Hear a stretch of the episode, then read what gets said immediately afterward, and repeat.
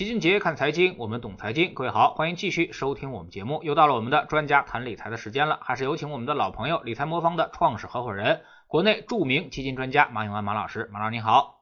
肖老师好，大家好，我是理财魔方马永安。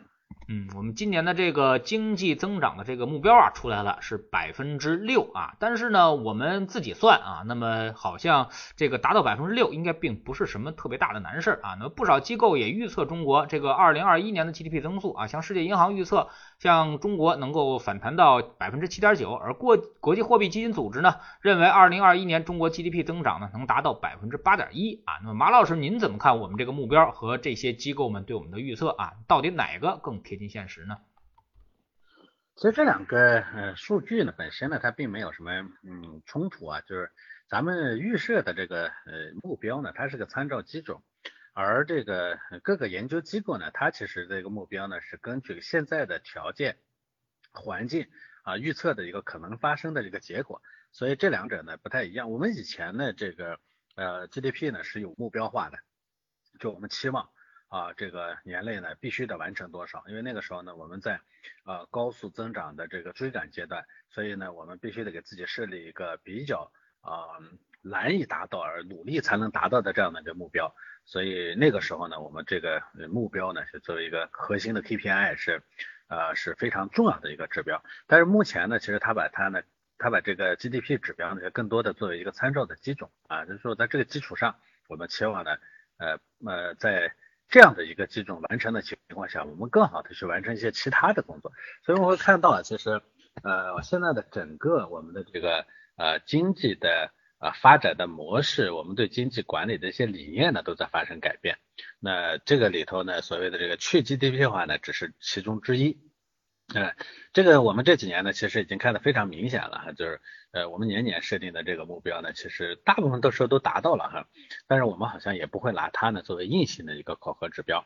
而是说更更更重要的呢，关注这个质量，因为以前呢，我们从啊这个 GDP 呃增长的这种模式呢，啊确实也是在高速增长的阶段呢，是带来了很多的便利之处，但是。当我们的经济呢进入深层的结构性的改革以后呢，这个时候再去片面的去追求这样一个东西呢，有可能会导致一些啊偏负面的影响，比如所谓的这个一些空城啊，是吧？啊一些这个无效的 GDP 啊，所以这个呃我觉得这是呃我们的一个管理理念的改变啊，就是说简单的说就是啊从数字转向质量啊，这是第一。第二呢，这个呃百分之六呢，它是一个。我说了是个参照基准啊，它不是最终的目标啊。事实上呢，我们也看到后面在咱们的这个领导们也讲到这个问题，说呃这个合理的完全有可能会更高，是吧？所以这个也可以接受的。那我们会看到呢，说。呃，GDP 这个六以上的，其实上浮多少啊？今年呢是都完全有可能的。我个人更倾向于可能这个，无论是世行也好，还是国际货币基金组织也好，他提到的这个七点九或者八点一，这个呢大概率能实现啊。这个我觉得是呃结果上来说的。但是呃这个作为六啊六呢，它是一个设定各种其他的这个政策目标的时候的一个参照基准啊，比如说像咱们的赤字率啊。哎，咱们的这个公共预算呀，包括咱们的就业数据啊等等的，这些呢都是参照这样一个基准，就作为一个保底的目标啊。所以我觉得这其实是淡化 GDP 为 GDP 增长论的一个表现吧啊。嗯，那么在周末的时候呢，我们未来五年的规划也出来了啊，二零三五年的远景规划其实也已经落地啊。那么您怎么解读这份文件啊？那么这里面又有什么投资机会呢？呃，我开玩笑啊，我说我们做投资的也好，做经济的人也好，每天呢都在孜孜不倦的这个探听消息，看各种各样的东西。但是呢，其实呢，我们国家层面上把这个所有要给你的信息呢，都公开的明明白白的放在这份啊文件里头了。呃，这个就像邱老师刚才说的，未来五年的这个规划也好，是远景目标纲领也好，这个呢，其实我我始终就觉得这是非常非常重要的一份文件。我跟周围很多人都推荐过，说你干什么的都应该认真去通读一下。不过确实啊，那么十九篇，六十五个章节啊，五万八千字啊，这个数数量呢有点多，很多人呢没有耐心读下去也可以理解。但是务必建议大家深深的去读一下。我跟我们同事开玩笑，我说这是我们未来幸福人生的指南，是我们未来呢做经济工作的指南。是企业家呢未来呢这个拓展产业方向的指南，是学生呢未来呢这个读书啊考学的这个呃学什么专业的指南啊，所以统称叫呃未来人生啊幸福的指南。那这个里头呢，它有哪样的一些东西呢？这个是我觉得我们必须得去关注的。最近解读的人很多，那我也我也从不同的侧面呢去给大家解读一下。第一个呢，就是我觉得，呃，前面说了不再设置 GDP 增长目标，这个呢是一个很重要的方面，它代表着中国经济发展从重数量开始向质量的转移。我们以前都在拼命的赶路啊，是吧？叫将军赶路不看小兔，还是不问小兔，是吧？现在呢，我们要回过头来啊，认真的把这个。结构要改好，让从量的增长、粗放的增长转向呢这个内部的质量的改善，这个呢是我觉得是非常重要的一点。第二呢就是科技创新的地位呢进一步提高。我一直讲说，未来呢贯穿我们未来很长时间的五年、十年、十五年的，呃都是我们对科技创新的这个呃这个就在这个领域里头呢，从啊一个。大国变成一个强国的这样的一个过程，所以你看这个规划里头也特别提到说要实施创新驱动发展战略，意味着说我们未来在很多方面要占领制高点，我们要从一个啊这个我们要变成这些领域里头的领头人，是吧？尤其是对基础啊这个基础科研的这种这种投入，因为大家都知道，呃技术的投入呢可能影响的是未来五年。然后基础技术的呃这个投入呢，可能影响的是未来十到二十年，这个方面呢，咱们以前的投放呢其实是不够的。具体到这个技术领域里头，我们其实也非常明确的啊，画出了我们未来要突破的方向，包括像人工智能啊、量子信息啊、集成电路啊、脑科学啊、基因与生物技术啊等等。呃，其实这里头呢，这个好多人呢。呃，都前期呢都已经或多或少的涉及过，尤其做投资的人都涉及过。但是最近呢，因为这些市场的调整比较厉害呢，有些人呢又开始产生怀疑。不要怀疑，这就是未来的十到十五年的方向。既然是十到十五年的方向，短期的波动啊，没什么好担心的啊。我觉得这是第二点。第三点呢，是我们产业体系的变化。呃，我们这个里头呢，这个第五部分就是这个呃这个啊这这。在第三部分，就以前呢，我们上一次的这个规划里头是放在第五部分产业体系的一个改造和更新，这次呢放在第三部分，说明我们的产业体系的变化呢，这个国家对这一块的重视呢进一步的提升了。啊，这个呃我们呢其实呃当早期的之前的那一版里头呢，我们对这个调整呢，当时提的叫供给侧改革是吧？呃强调的是实体经济、科技创新、现代金融是吧？呃，那现在呢，其实我这个方向上的这个顺序和重点呢，也有一些调整啊。我觉得这个呢是第三个方面需要去关注的。第四个方面呢，我们进一步的啊强调了那个制造业公司，制造业，嗯，就我们要吸收借鉴这个呃这个国外啊这种呃这产业发展起来以后呢，脱虚脱实向虚，造成啊产业空心化的这种呃教训，所以我们特别提到了要让制造业公司融资更容易。啊，是吧？要给制造业呢减负啊，这个说明我们在很长时间里头还会把我们的实业增长呢作为重点。呃，第五个呢就是新兴产业的占比要进一步提高啊，这个呢我觉得里头提到的像啊航空航天啊海洋装备领域特别强调生物经济的发展。呃，之前上一版的这个规规划里头呢，其实我们已经提到了什么信息技术啊等等的这样的一些技术，这一次里头呢新增了航空航天、海洋装备，特别强调了调了那个生物技术的发展。呃，大家都知道啊，呃，美国人呢在制定他们的未来的这个科技规划的时候，是把生物技术放在第一位的。呃，我也一直跟大家讲说，呃，中国和国外啊，呃，尤其以美国为代表的这个呃全球的这个经呃科技差距，啊，它差距最大的并不是咱们看得见的像芯片啊这些，这些呢我们虽然这个有差别，但是最多是一代的差别，甚至很多呢其实没有什么代差。只是说在同一代里头有好有有差，但是在生物技术这个领域里头呢，是我们跟美国在技术上的差别最大的领域里头，这可能就不是一个代差，是好几个代差了。以前呢，我们在这一块上呢，其实呃琢磨不多啊，因为确实差距太大了，饭要一口一口吃，我们先把能赶上的慢慢赶上来。但是现在看呢，我们觉得可能有了这样的一个自信啊，这个该赶上的都赶得差不多了，包括大家特别在意的这个芯片领域，其实呢。我们呢赶的也也也也都能看到人家的影子了，那生物技术呢也把它提上来了，我觉得这一块里头呢可能会有非常非常重的啊这个啊这个这个投入投放也会非常多的机会。啊，美国人呢，这个呃，这之前呢，我跟别人开玩笑，我说，如果说你要重点的投未来的三个啊，影响未来十年、二十年的方向的话，第一位的应该投这个啊，第二位呢应该投人工智能啊，而不是说把现在呢特别热的人工智能放在第一位。这一点上呢，我觉得大家要非常在意新兴产业的占比提高，尤其是啊，这个生物技术呢被提到一个比较重要的位置上。第六个呢是对能源体系的建设，这个里头呢其实就涉及到这个啊，咱们最近在热说这个热传的这个叫什么呢？叫碳中和是吧？我们特别提到了说非化石能源占能源的总量的占比要到百分之二十左右。啊，中国呢总体上咱们的能源结构里头呢，化石燃料的这个能源占比呢是比较高的，因为中国呢是一个呃产是是个煤炭大国，我们火电的占比其实蛮高的。呃呃，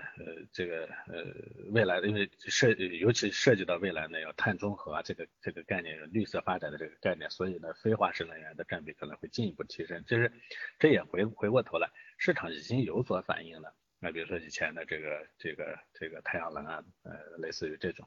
嗯，这是第六个，第七个呢，其实就是当初提到的这个双循环，要形成强大的国内市场。嗯，我们。呃，以前呢，这个我们是个出口型导向的这个经济体，但是这么巨大的这个经济体呢，再想想要靠外面的市场呢，是显然是不行了，对吧？那所以我们之前呢已经提啊双循环，在双循环里头最重要的是要形成强大的国内市场。那国内市场怎么形成啊？除了打通国内市场的壁垒以外，最重要的就是要提高居民收入，让大家呢都有钱花敢花。所以呢。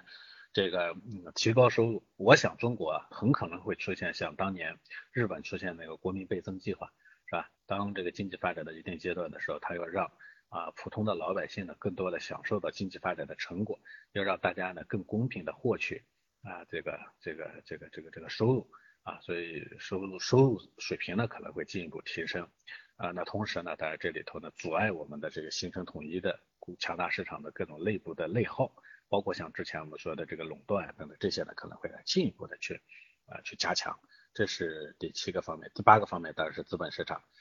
呃，资本市场这一块呢，其实呃直接就提了啊，就提的非常清楚。当然这是从上一次规划到这次规划呢，都直接都在提的，但这次提的更明确，呃，要多层次市场体系，要大力发展机构投资者啊，同时呢要提高直接。融资，特别是股权融资的比重，这个提的非常非常的这个明确了哈。呃，所以其实啊，这一次的这个这个这个提到的这些啊，这这是第八个方面啊。第九个方面关于房地产，进一步的强调这个房子是用来住的啊，这个叔叔也说了很多次了哈。呃，包括结合现在最近呢，国内的几个大的城市呢，都提到说要解决年轻人的这个住住住房的问题，对吧？让大家的这个呃越到后面后来者越呢居住难落难以融落地和融入这个城市的这个问题，是吧？嗯，那既然要解决这个问题，我想这个大家的炒房子这个事情呢，从政策什么层面上可能就被封死了。那后面呢就直接就提到了说增加居民收入，这其实也是为了创造国内统一的这个国内市场，强大的国内市场的需求。因为没有一个相对公平的二次收入分配环境，让大家呢都手里都有钱花，这个社会呢它就很难形成更繁荣啊、更稳定、更可靠的这个未来，对吧？所以这些方面呢，其实或多或少的前面呢都提到了。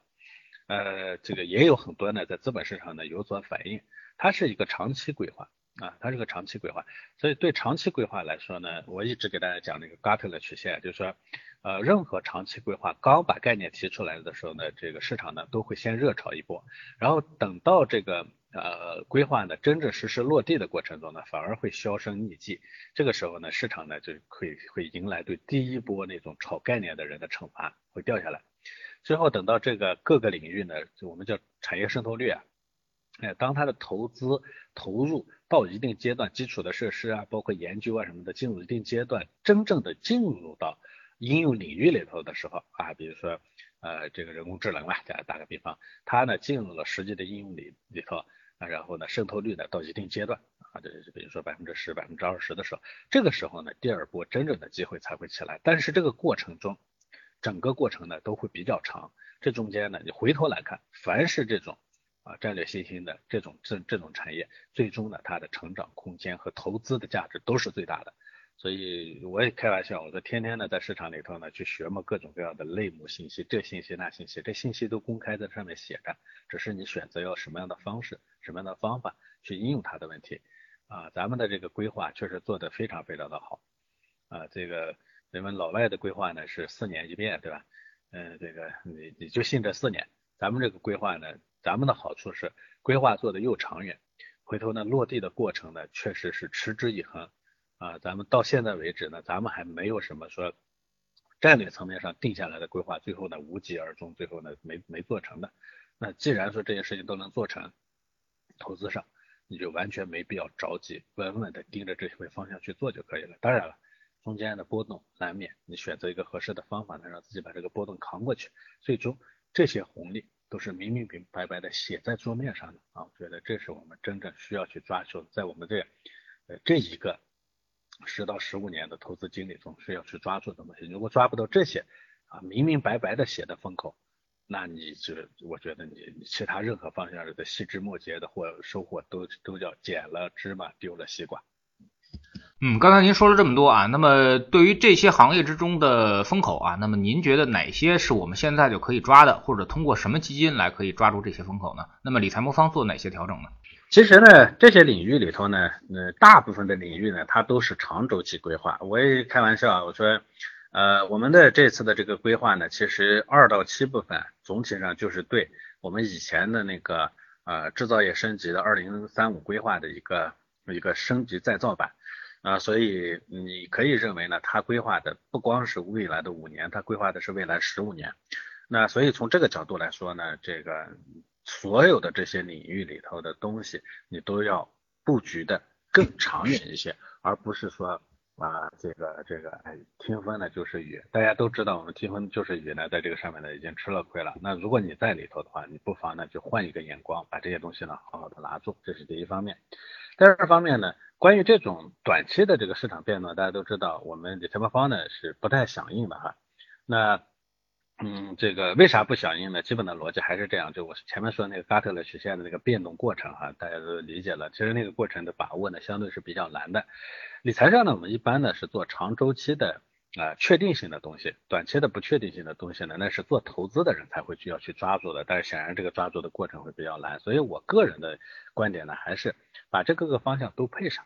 啊，都配一部分。呃，影响各个方向的这个应应用在各个方向上的这些呢，都配在里头啊。这样的话呢，你不会踩踩空任何的一个领域，最终呢，你会发现呢，你抓住的机会呢，相对会比较多。那换过头来呢，我觉得当下呢，有可能直接对我们的市场会产生快速的响应的。你看要在里头排个序，哪些呢就会进入那个嘎特勒曲线的那个下滑，快要结束，真正投入应用领域和产生效益呢，要马上要要要见效的。比如说是咱们前面提到的这个碳中和是吧？因为节能减排这个事情呢，其实压在我们头上的一个现实的框框，这是固定的，这是这是没有办法的，对吧？我们必须要去完成的。大家很多这个做企业的人其实都已经感受到了这一点，是吧？我们各种这个排放指标啊什么的，这个压力呢，其实越来越明显。那相应的产生的投资机会呢，我想见效呢会非常非常的快。其次呢，就是去年我们一直提到的这个啊，这个未来技术里头的像人工智能，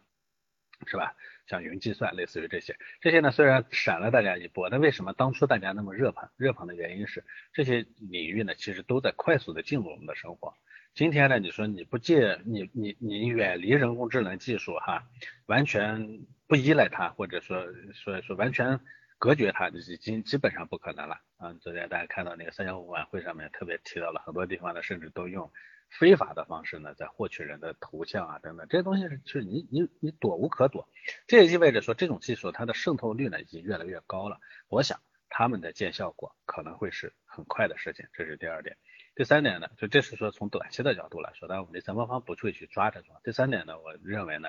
我们的五 G 技术呢全球领先，对吧？呃，部署的速度和部署的规模呢，都在全世界呢是遥遥领先的。有很多人呢说这个五 G 呢，这个光见投入没见产出，只要把这个网络环境啊这个布好了，产出呢很快会来。当然，五 G 最重要的应用呢是在物联网，是在工业应用啊等等这些应用上，它把物体呢连起来，这是最重要的应用。但是呢，任何一个基础技术，它必然会通过直接和间接的方式作用到我们的生活里头。我自己的推测，今年或者迟至明年。一定会在这个里头呢产生一些啊真正的有价值的应用啊，就像那个四 G 推升了各种各样的这个啊视频短视频平台呀，类似于这种五 G 呢，我想会产生更多的流量更更宽、速度更快的这样的一些应用。打个比方说，比如说虚拟现实，对吧？你想这个虚拟现实里头就会产生各种各样的场场景应用，是吧？呃，那这个里头呢，我想会产生一些。啊，这个叫超级应用啊，而这些超级应用呢，有可能给我们的生活、给我们的事业都会带来一些新的机会啊。像这些呢，我觉得相对是比较比较确定性的啊。但是回过头来讲啊，作为一个非专业的个人，我其实不推荐啊咱们普通投资者呢去追这些方向，还是这么一个逻辑，配啊配置啊把它配好啊拿着就可以了啊。这些呢一定会给你带来超预期的回报。但是你要非得想在里头鸡贼的说我要踩在这个各个节点上，啊，这个有很专业的人在做这个都很难做得到。我们个人呢想抓住这些，可能难度就会比较大了啊。嗯，最近这个市场上这个对于碳中和啊，刚才您也提到了啊，那么是比较热的一个概念啊。那么在市场整个下跌的情况下，这个碳中和概念呢，嗯，还是给市场带来了一丝这个希望啊。那么您怎么看这个概念啊？是不是可以长久，或者说是一波大趋势呢？碳中和呢是一个新概念啊，我觉得，嗯，它对行业的应用呢，呃，行业的影响呢，可能不在碳中和本身，啊，它可能在碳中和的一些外溢的因素，因为，呃，这个是个是个政策性的要素啊，但也一直说说，呃，碳中和呢，这个，呃，影响的是这个，就咱们咱们咱们，呃，阻止或者是逆转。啊，这个地球变热的这个这个这个趋势啊可能没多少时间了。你要再不做的话，就过了那个临界点，可能就这个没有没有机会了。所以在这个之前呢，我觉得很多的政策压迫之下，会产生一些外溢性的机会。你比如说像这个直接性的，就像钢铁，对吧？间接性的这个像环保，对吧？呃，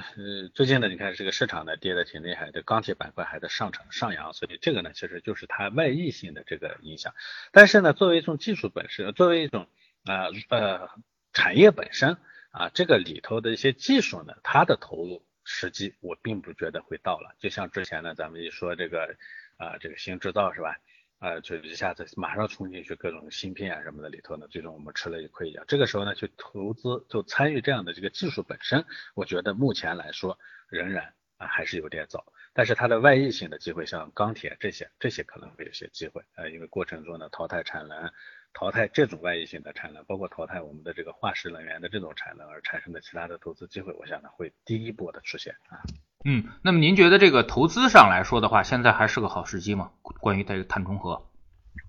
就要看你投什么。我认为呢，投这个呃外溢性的、外溢性的，像这个什么，就因为因为这个政策的压迫而出现的其他产业里头的这些机会要快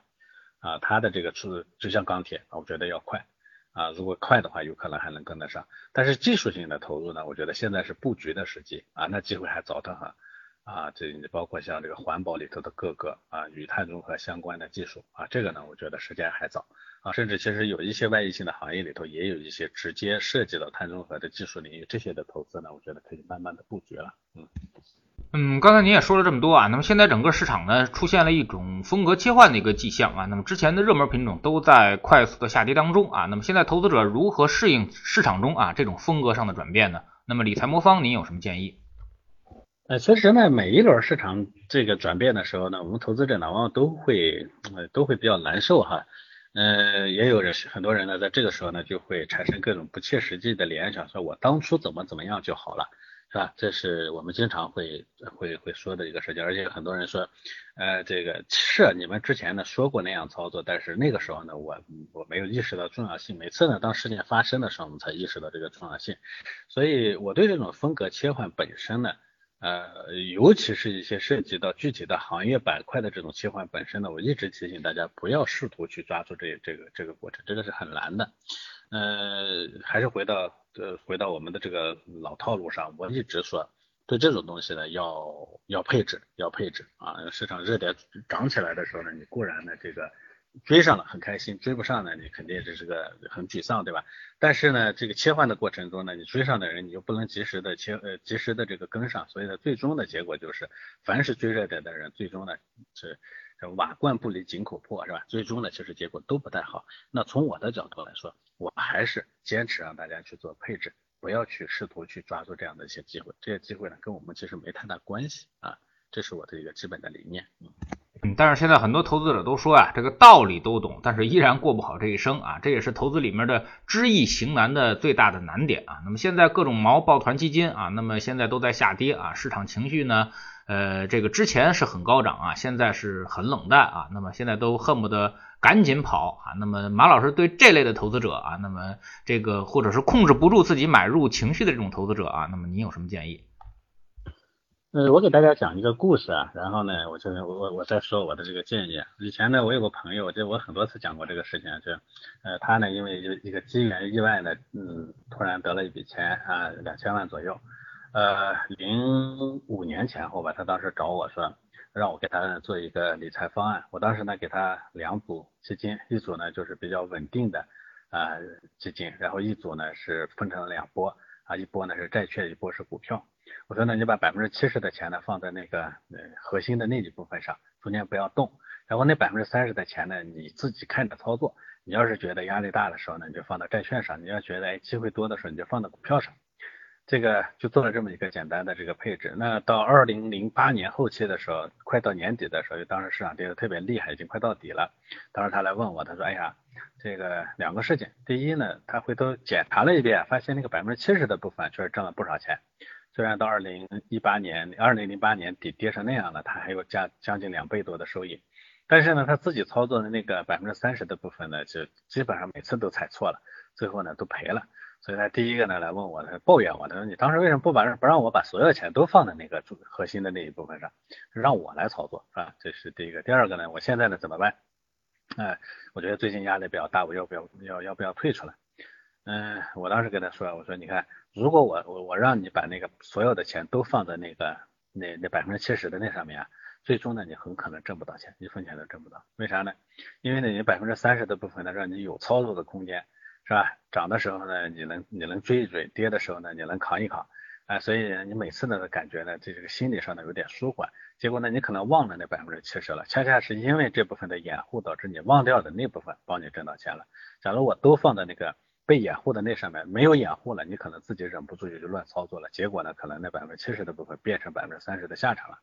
这其实说明一个什么样的问题？人呢，理财中呢是有情绪的变动，这个是非常正常的。我们也不要试图总是想去对抗，说，因为我们很多人在事后总结的时候都会说，我如果当时怎么怎么样就就可以就就对了。比如我当时涨起来的时候不追就好了，到时候跌下去的时候我不卖就好了。哎，是这个呃答案呢没错。但是呃，这个叫看对了病，上错了药。好多人就每次都想，我下次不会这样了，不可能的，这是人性使然。所以你下次还会这样。所以我一直跟大家讲说，这个合理的方式是你要选择一种，啊，让自己呢不至于被这种恐惧也好、贪婪也好支配的方式啊。这是我一直给大家提核心卫星的一个原因。那我给大家的建议呢，其实也就由此而产生。我认为呢。对自己的这个理财来说，把大钱呢放在一个核心的这个策略上啊，比如说我们理财魔方做的智能组合，它就是核心策略啊，它稳啊，它有底线，它让你安心，对不对？那少部分的呃少部分的这个钱呢，你可以自己去啊，随着自己的心情去操作，而且你往往会发现，大的部分当稳定的时候呢，小部分呢你去操作的时候，因为心理压力小啊，哎，往往有有超有这种超预期的表现。因为大的稳，所以小的呢，你反而敢去敢去赌一赌也好，是搏一搏也好，反而会有好的结果。所以我们说要做一个核心卫星策略，大钱呢放在核心上面，小钱放在卫星上面，大钱放在理财魔方，小钱呢你可以是自己去做做基金啊，这是我的给大家的一个比较啊比较比较合理的一个体验。如果说呃你不要每次都在洪洪水过后，你每次说我当初如果啊能在那个地方上岸就好了。我在当时那个地方，我不要下水就好了，不要想那个事情。当洪水来的时候，那不是你愿不愿意的事情，是一定会那么做的问题，这是人性啊。对抗人性，没几个人能成功的，对吧？所以呢，问题不在那个地方啊。你要选择的是说，我就不不不再自己去激流中搏击了，我去建造建造一艘合理的船，对不对？这个船才是能让你呢成功的，哎，这个不至于被洪水裹挟的关键，而不是每次都在想说我要在洪水中我应该怎么做，对吧？嗯，所以我觉得这是一个核心的观点。我总结我的逻辑就是，啊，设立自己的核心和卫星。啊，百分之七十的放在核心上，百分之三十放在卫星上，核心的部分呢去做那个稳健可靠的理财方式，七三十的部分呢再去哎搏一搏收益，哎追一追涨，杀一杀跌也都无妨。那我觉得这个最终呢才会让我们的这个整个财富呢抵达胜利的彼岸，这是我给大家的啊最终的建议啊。好，非常感谢马老师今天再次做客我们节目啊，也是跟我们分享了现在最重要的这个啊规划的这么一个热点啊，而且是对于未来这个五年啊甚至十年的这么一个布局的这么一个趋势啊。那么其实做投资呢，就是要有点耐心啊。那么我们说这个春种啊，秋收啊，你春天的时候种地啊，秋天的时候才有收获啊。如果你不种地的话，那么到秋天的时候，你只能高价去买啊，这对于很多投资者来说，其实现在就犯了这么一个错误啊，买的太贵，最后呢肯定就是风险。如果你不会通过这个资产配置方式来投资市场的话，可以通过理财魔方帮你实现啊，那么让我们可以稳健的啊留在这个市场里面，赚取市场长期的回报。非常感谢马老师，再见。好的，再见。